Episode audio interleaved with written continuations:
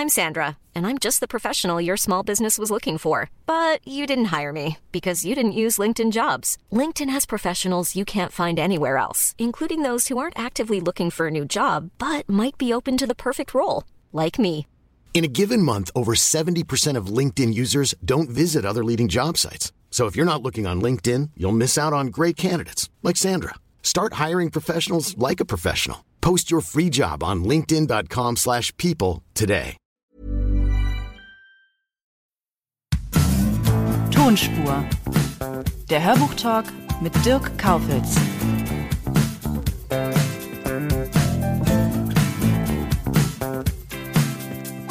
Ich melde mich zurück mit der wunderbaren Fritzi Haberland.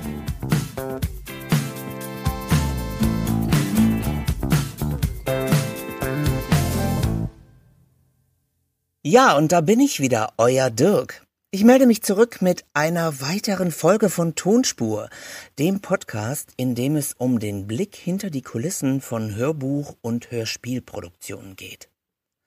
Es ist ja schon ein paar Wochen her, dass ihr mich zum letzten Mal gehört habt, und ich wurde gefragt, ob es das jetzt sei, ob Tonspur nun ad acta gelegt worden sei. Ich hatte am Ende der dritten Staffel ja schon erwähnt, dass man das gar nicht so leicht beantworten kann. Es kann immer wieder zu Einzelfolgen kommen, immer dann, wenn sich meine Wege kreuzen mit sehr interessanten Persönlichkeiten, die etwas zum Thema beitragen können. Tja, und nun traf ich Fritzi Haberland.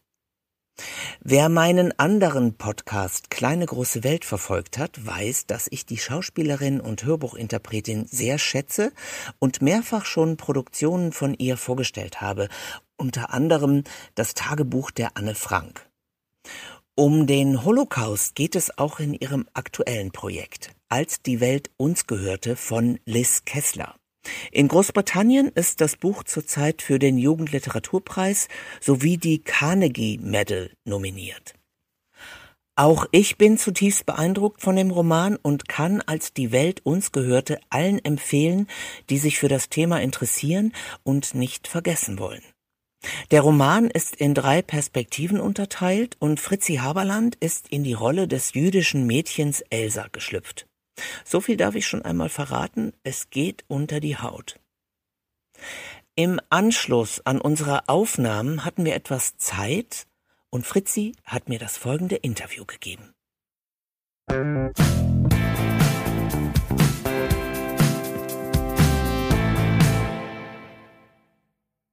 Und damit sitzt sie mir gegenüber. Ich sage jetzt Hallo, Fritzi Haberland.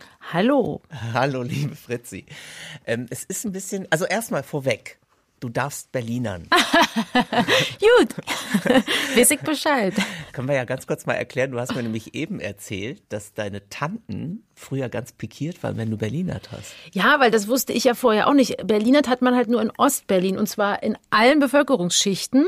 Es hat also nichts mit studiert sein oder nicht studiert haben zu tun. Und ich kam eben aus Ostberlin oder komme aus Ostberlin. Meine Tanten in Westberlin waren halt, als sie meine ersten Interviews hörten, wo ich dann durchaus auch mal Berlinerte, äh, waren fix und fertig, dass ich da solch eine Schande über die Familie bringe. und ich wusste ja nicht, worum, was, was los ist. Ich habe einfach geredet. Naja, aber ich finde das ja richtig toll, wenn da so Patina drin ist. Ich Ja, das ja ich finde, Menschen brauchen Dialekt. Das ist doch was, also ich finde natürlich auch gut, wenn man seinen Dialekt auch gerade als Schauspielerin mal abstellen kann. Aber ich finde, es gibt Menschen totale Färbung. Deswegen finde ich eigentlich auch eine Rolle zu spielen, die Dialekt spricht, ab und an was echt Tolles, weil sofort hat die Figur mehr Fleisch und irgendwie mehr Hintergrund und das spürt man. Gibt es denn Dialekte, die du gar nicht beherrschst? Ja, leider.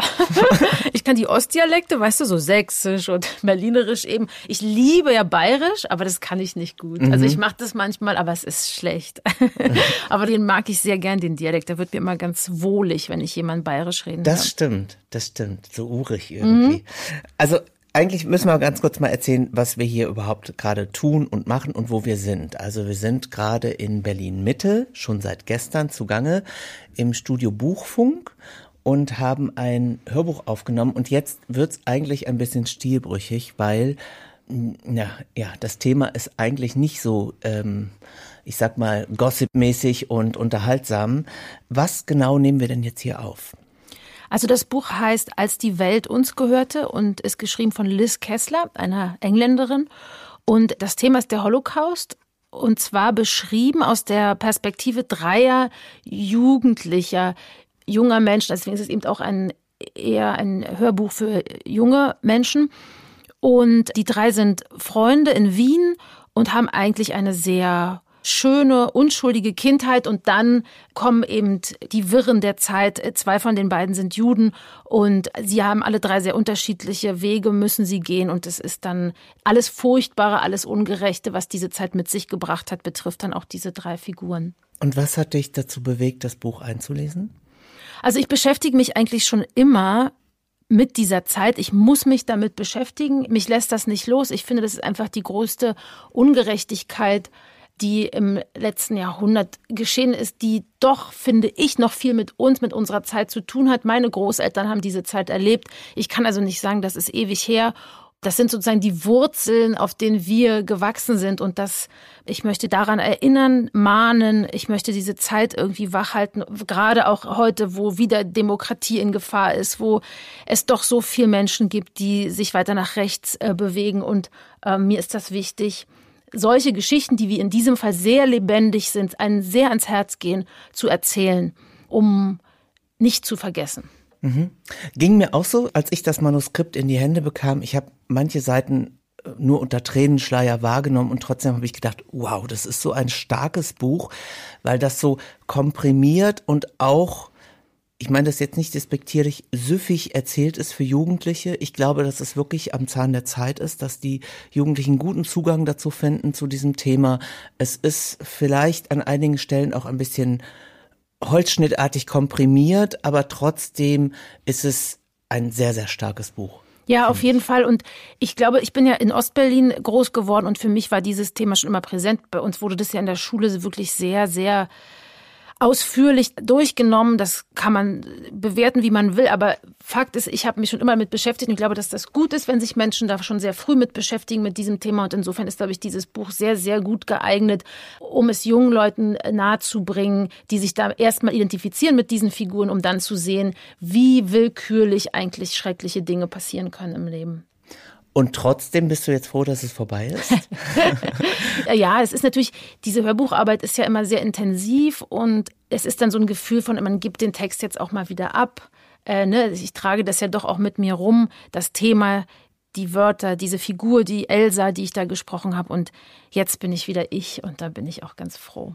Das ist ja schon fast Method Reading, was du jetzt so thematisierst. Also, dass du so aufgehst im Text.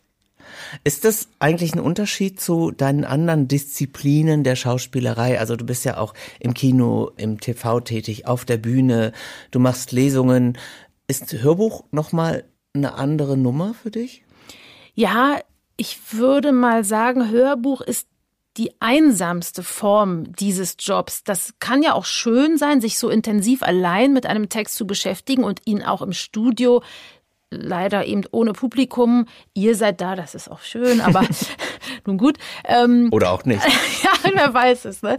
Äh, nee, so allein das für sich zu erarbeiten. Ich glaube, dass es auch SchauspielerInnen gibt, die das besonders lieben. Ich merke doch, dass ich so, wenn ich so nur auf mich und diesen Text zurückgeworfen werde, etwas leide. Auch mir fehlt fehlen Partner, Partnerinnen, mir, ne, mir fehlt das Publikum.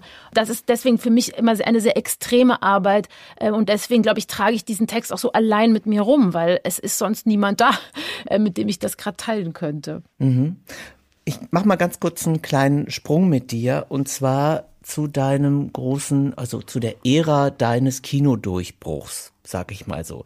Das war so eine ganz spezielle Aufbruchsstimmung in Deutschland. Der junge deutsche Film boomte.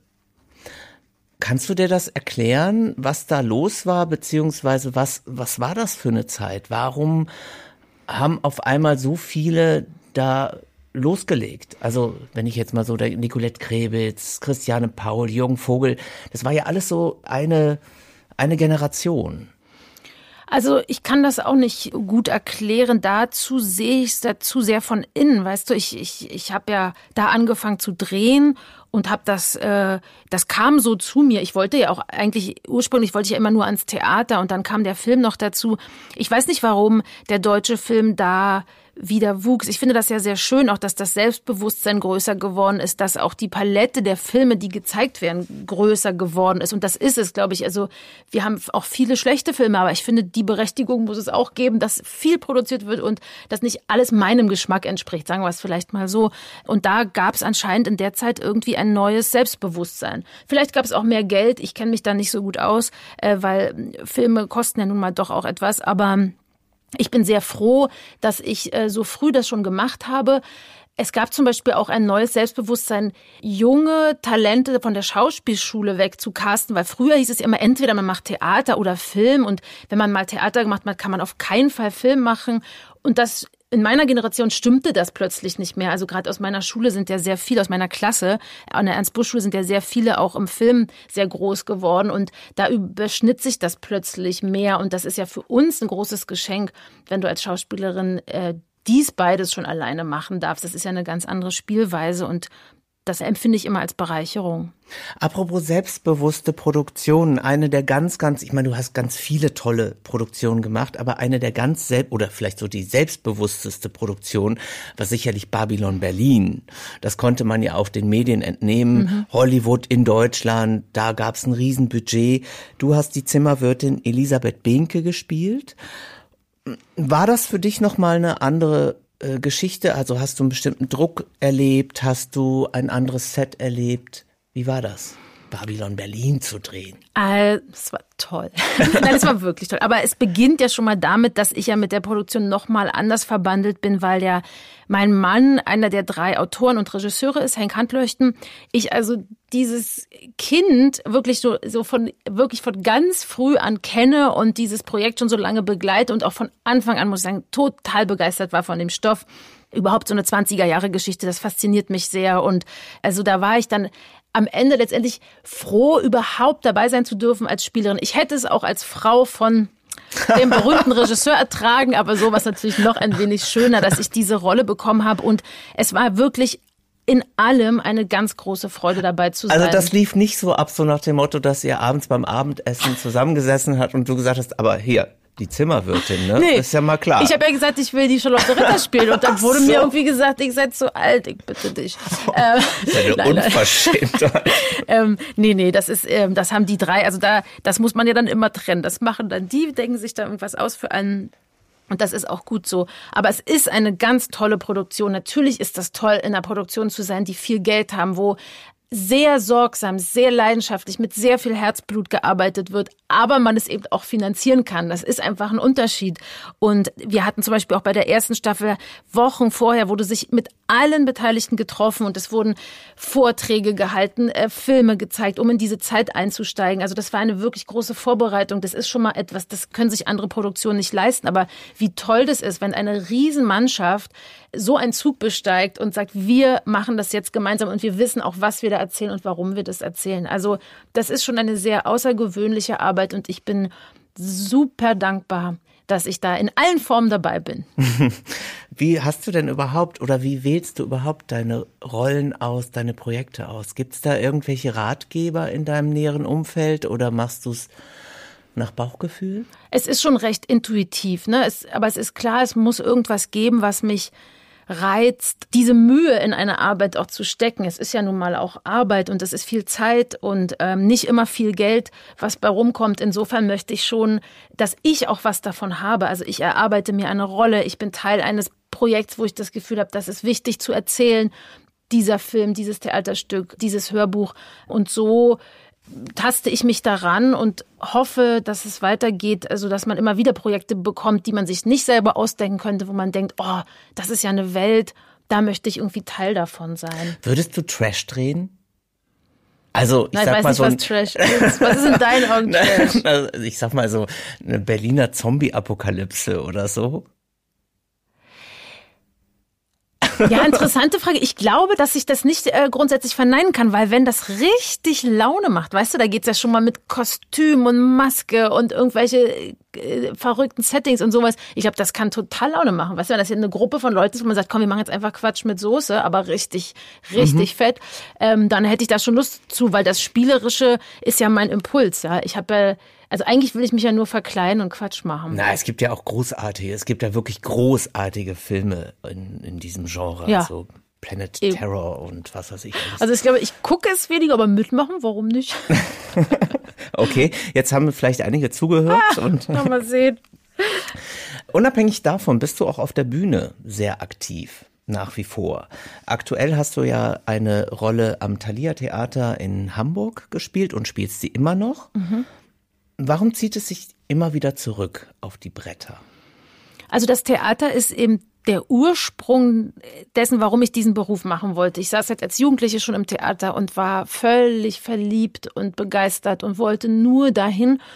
Und ich hatte im Laufe der Jahre durchaus auch meine Krisen, weil Theater ist wahnsinnig anstrengend und dieses jeden Abend wieder das irgendwie dahinzustellen, ist wirklich eine Ganzkörpererfahrung, die manchmal über meine Grenzen hinausging. Aber es ist eben der Ursprung meines Spielens. Ich finde diese Art des Spielens, des Raumes, denn es ist ein großer Raum, den ich fülle mit meinem Text, mit mir, meinem Spiel. Das ist eigentlich für mich doch die schönste Herausforderung. Das ist für mich eigentlich das, der Ursprung meines Berufsspielens. Und es ist auch eine andere Auseinandersetzung mit Text, mit Themen. Es ist eben doch ein bisschen ernsthafter als so manches Drehbuch, was sich so am Vorabend da versendet.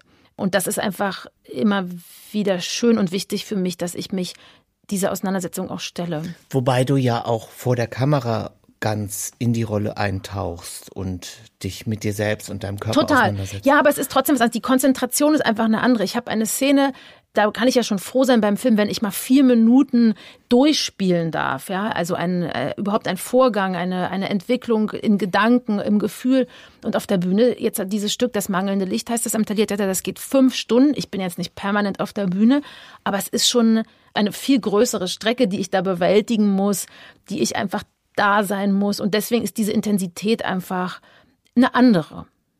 Was ja ganz schön ist in diesem Fall, du bist ja im Grunde ans Thalia zurückgekehrt. Du hast mir erzählt, dass sogar hinter den Kulissen noch einige Leute von damals da sind. Ja, das war echt toll, weil also erstens fängt es ja damit an, als ich so Fan war vom Theater, war das auch das Thalia Theater, weil ich zu der Zeit in Hamburg gewohnt habe und ich wirklich dann alle Schauspieler verliebt war und jeden dritten Abend da saß und mit der Schülerkarte halt irgendwas geguckt habe und alles auswendig kannte. Und dann bin ich ja da engagiert worden und das war auch schon mal so dieses erste Mal völlig begeistert sein und äh, das nicht glauben können. Und jetzt, ich war 14 Jahre oder so nicht am Thalia und jetzt kam ich zurück und dann sind noch so viele in der Maske, auf der Bühne, äh, an der Pforte, sind noch da von den Menschen, die ich so gut kannte damals. Und das war echt schön. Die haben sich gefreut, dass ich wieder da bin. Also kann ich mich auch nicht ganz schlecht benommen haben.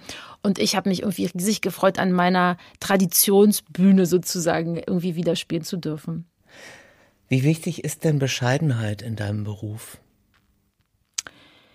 Mm, also davon abgesehen, dass ich, glaube ich, ein bescheidener Mensch bin, aber ich würde vielleicht eher das Wort Demut benutzen, weil ich kann ja so viel wollen und können, wie ich nur will und kann, aber es muss ja immer auch etwas zu mir kommen. Jemand muss ja mit mir arbeiten wollen und das das vergesse ich persönlich nie und weiß, dass ich davon auch abhängig bin und deswegen bin ich immer sehr dankbar, dass ich überhaupt so arbeiten darf. Ich gebe auch viel, also wenn man mit mir arbeitet, kriegt man, glaube ich, auch viel.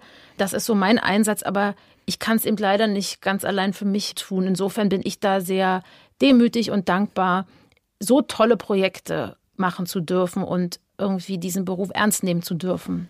Und gab es trotzdem Zeiten in deinem Leben, in denen du überlegt hast, hm, ich will vielleicht doch noch mal was anderes machen oder hätte ich mal was anderes gemacht? Ja, das gab's äh, auf jeden Fall. Also ich hatte schon auch so meine Krisen und habe sie wahrscheinlich auch, werde sie wieder haben, weil dieser Beruf natürlich so, man kreist ja immer um sich selbst, ne? Und man ist so, äh, alles ist so wichtig, was man selber denkt und fühlt und wo es einem weh tut. Und das hat mich schon oft auch sehr genervt und dann eben auch diese Abhängigkeit von anderen, wenn dann mal nichts passiert.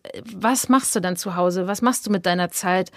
Ich kann nicht einfach für mich ein Bild malen oder so, ne? Ich, ich bin ja abhängig davon, dass mir einer zuhört, zuguckt und das finde ich schon auch oft sehr unbefriedigend. Also jetzt im Moment kann ich mir vorstellen, vielleicht mehr Verantwortung zu übernehmen in dem, was ich gerade tue. Also zum Beispiel, wenn ich jetzt mir selber mal eine Lesung ausdenke oder vielleicht einen kleinen Theaterabend und nicht so abhängig von Regie zu sein. Also das wäre so ein bisschen jetzt gerade mein Ziel, dass ich einfach da doch gucke, dass ich mehr Verantwortung für die Dinge übernehme, die ich mache, um nicht so abhängig zu sein. Da kann ich dich sehr ermutigen. Also ich finde das ganz spannend und wäre gerne ein Zuschauer. gut, danke. Vermutlich kommt Dann, aufs Thema ja, an. Na gut, wir reden nochmal. Zombie-Apokalypse in Berlin. oh Gott, das wird die niedlichste Apokalypse, die ihr alle je gesehen habt, weil ich ja so, ich bin ja so, ich bin so leicht zu erschrecken, das ist ja Kindergarten. Na gut. Wie wichtig ist denn Sinnlichkeit in deinem Beruf? Oder ah, anders gefragt, wie schärfst du deine Sinne? Also in meinem Fall, wenn ich das mal verraten darf, ist es so, dass ich glaube, dass ich schon so übersensibel bin und auf die Welt gekommen bin, dass ich eher äh, gucken muss, dass ich mich, äh, dass ich nicht noch mehr schärfe, weil ich alles sehr äh, intensiv wahrnehme und ich glaube schon, dass das auch für diesen Beruf sehr gut ist und sehr wichtig ist. Aber es ist natürlich auch wirklich immer eine Gefahr. Ne? Also diese Sensibilität, die ich vor der Kamera auch habe oder auf der Bühne nochmal anders, die ist im Alltag nicht immer ganz praktikabel. Ja, deswegen ist das in meinem Falle, ich halte das für sehr wichtig, aber ich muss eher immer ein bisschen aufpassen, dass ich mich auch schütze, dass ich, ne, dass mein, dass ich doch ein gewisses Fell mir immer überziehe. Gibt es irgendwas, was dich besonders erdet? Also wo du sagst, okay, das holt mich jetzt gerade total runter und jetzt bin ich mal kurz weg und nicht mehr die Schauspielerin? ja, ich mache seit vier Jahren ein ganz tolles Ehrenamt. Ich arbeite im Hospiz und gehe da einmal die Woche hin. Heute übrigens auch noch. Freue mich schon sehr. Und das ist wirklich das tollste Ehrenamt der Welt. Und ich bin so glücklich, dass ich das machen kann, weil da ist es völlig egal, wer ich bin, wo ich gerade herkomme.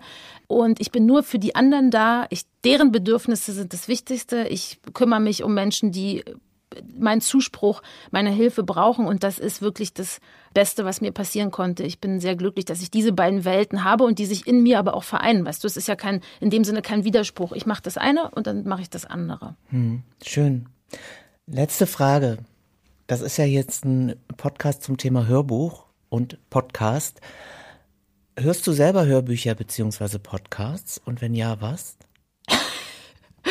Sag nein. Ja, ich, also es ist immer so, mir ist das natürlich nicht, also ich bin jetzt nicht besonders stolz auf, aber ich gebe zu, dass ich nicht so eine gute Hörerin bin. Aber das liegt wirklich daran, dass das nicht so mein Sinn ist. Ich bin echt eher so ein visueller Typ und das Zuhören fällt mir schwer. Deswegen höre ich nicht sehr viele Hörbücher, weil ich wirklich das Gefühl habe, ich kriege nur die Hälfte mit.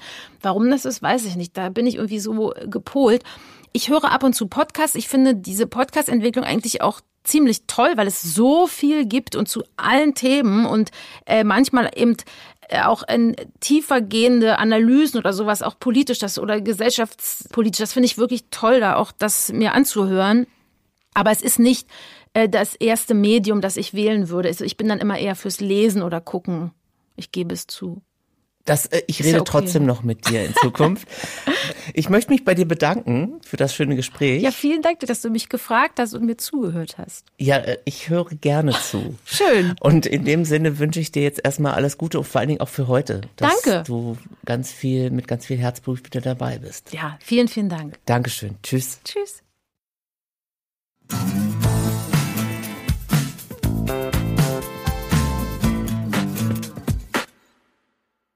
Danke nochmal an Fritzi für das Interview, aber auch die schöne und intensive Zeit im Tonstudio.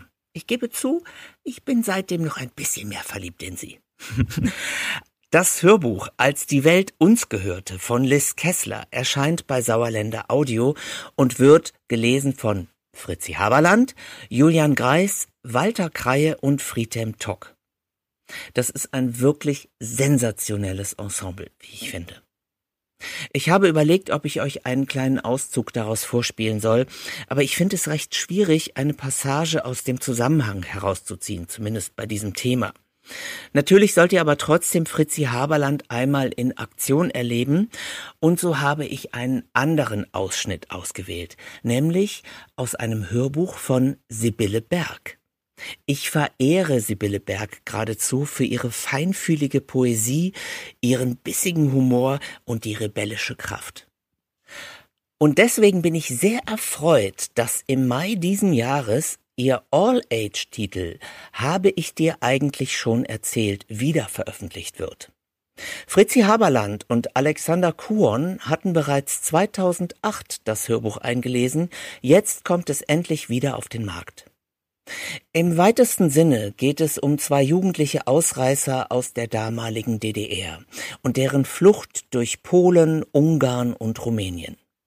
Und warum reißen die beiden aus? Tja, weil einfach alles irgendwie scheiße ist. Aber hört selbst. Habe ich schon erzählt, dass es immer kalt ist? Es ist eigentlich immer kalt. Vielleicht gab es auch mal einen Sommer, aber wenn, dann habe ich den vergessen. Ich glaube, man erinnert sich eher an unangenehme Dinge. Der Trick ist, dass sie viel stärkere Gefühle herstellen. Das kann man beweisen. Nehmen wir mal eine schöne Situation, zum Beispiel so etwas wie ein netter Sommertag, man läuft irgendwo in einem Hasenkostüm rum und beobachtet kleine Tiere. Normal, das mache ich dauernd. Also gut, ich gebe zu, mir fällt nichts Nettes ein. Dann erzähle ich eben von etwas Furchtbarem. Von der ungeheizten Wohnung, den Leuten in der Stadt, den Außerirdischen in meiner Klasse, dem Land, in dem ich lebe, dass ich ziemlich daneben aussehe und dass ich mit keinem reden kann. Na, und so weiter. Negative Erinnerungen habe ich ohne Ende. Die liegen in der Magengegend und ich werde keine je vergessen. Aber vermutlich ist das Quatsch. Denn wenn ich jetzt anfinge, nie etwas zu vergessen, würde ich in 30 Jahren nur noch aus Erinnerungen bestehen und nichts sonst hätte Platz in meinem Kopf. Obwohl ich glaube, dass es bei manchen Älteren genauso läuft. Sie erzählen immer nur von damals, und ich weiß wirklich nicht, warum sie so sicher sein können, ihre Erinnerungen wirklich erlebt zu haben. Vielleicht wurden die ihnen irgendwann transplantiert in einem Raumschiff.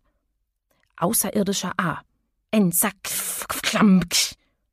Das heißt so viel wie Schau nur, unansehnliche Ostdeutsche, den transplantieren wir jetzt ein paar Erinnerungen. Außerirdischer B. Genau, das machen wir. Außerirdische sind bekanntlich immer ein Thema. Ich glaube, ich heiße Anna, weil solche altmodischen Namen, genau wie Außerirdische, immer ein Thema sind. Es hätte auch schlimmer kommen können. Sehr viele in meiner Klasse heißen Peggy, Mandy oder Francis. Auf Thüringisch klingt das dann wie Franzise. Das tut weh. Thüringen ist das Gebiet, in dem sich die Stadt befindet, in der ich wohne. Die Leute hier sprechen einen Dialekt, der immer nach Kartoffeln klingt. Die Eltern in Thüringen, überhaupt im Osten, haben so eine Sehnsucht nach der großen, weiten Welt, und die Kinder müssen das dann ausbaden mit ihren prima ausländischen Namen. Ich werde bald 14. Naja, es ist noch ein bisschen hin. Fast ein Jahr, um genau zu sein. Ich weiß nicht, ob ich wie eine normale fast 14-Jährige bin. Ich fühle mich nicht mehr als Kind, aber da wage ich mich auf unsicheres Gebiet, denn als ich jünger war, habe ich über solche Sachen einfach noch nicht nachgedacht und nun fehlt mir der Vergleich zu dem, wie ich mich früher gefühlt habe. Jetzt kann ich mir nicht mehr folgen. Das geht mir oft so. Ich denke so vor mich hin und irgendwann werden meine Gedanken zu kompliziert für mich. Das Hörbuch habe ich dir eigentlich schon erzählt von Sibylle Berg, erscheint bei Sauerländer Audio. Ja, und damit sind wir am Ende von dieser Bonus-Tonspurfolge angelangt. Ich hoffe, dass es euch gefallen hat. Ihr könnt mir natürlich mailen an tonspur.argon-verlag.de und oder eine schöne Bewertung hinterlassen. Informationen findet ihr außerdem in den Show Notes. Ja, und jetzt hoffe ich einfach nur, dass wir uns bald wiederhören. Bis dahin, bleibt gesund, bleibt vor allem optimistisch in diesen Zeiten und haltet durch. Tschüss, euer Dirk.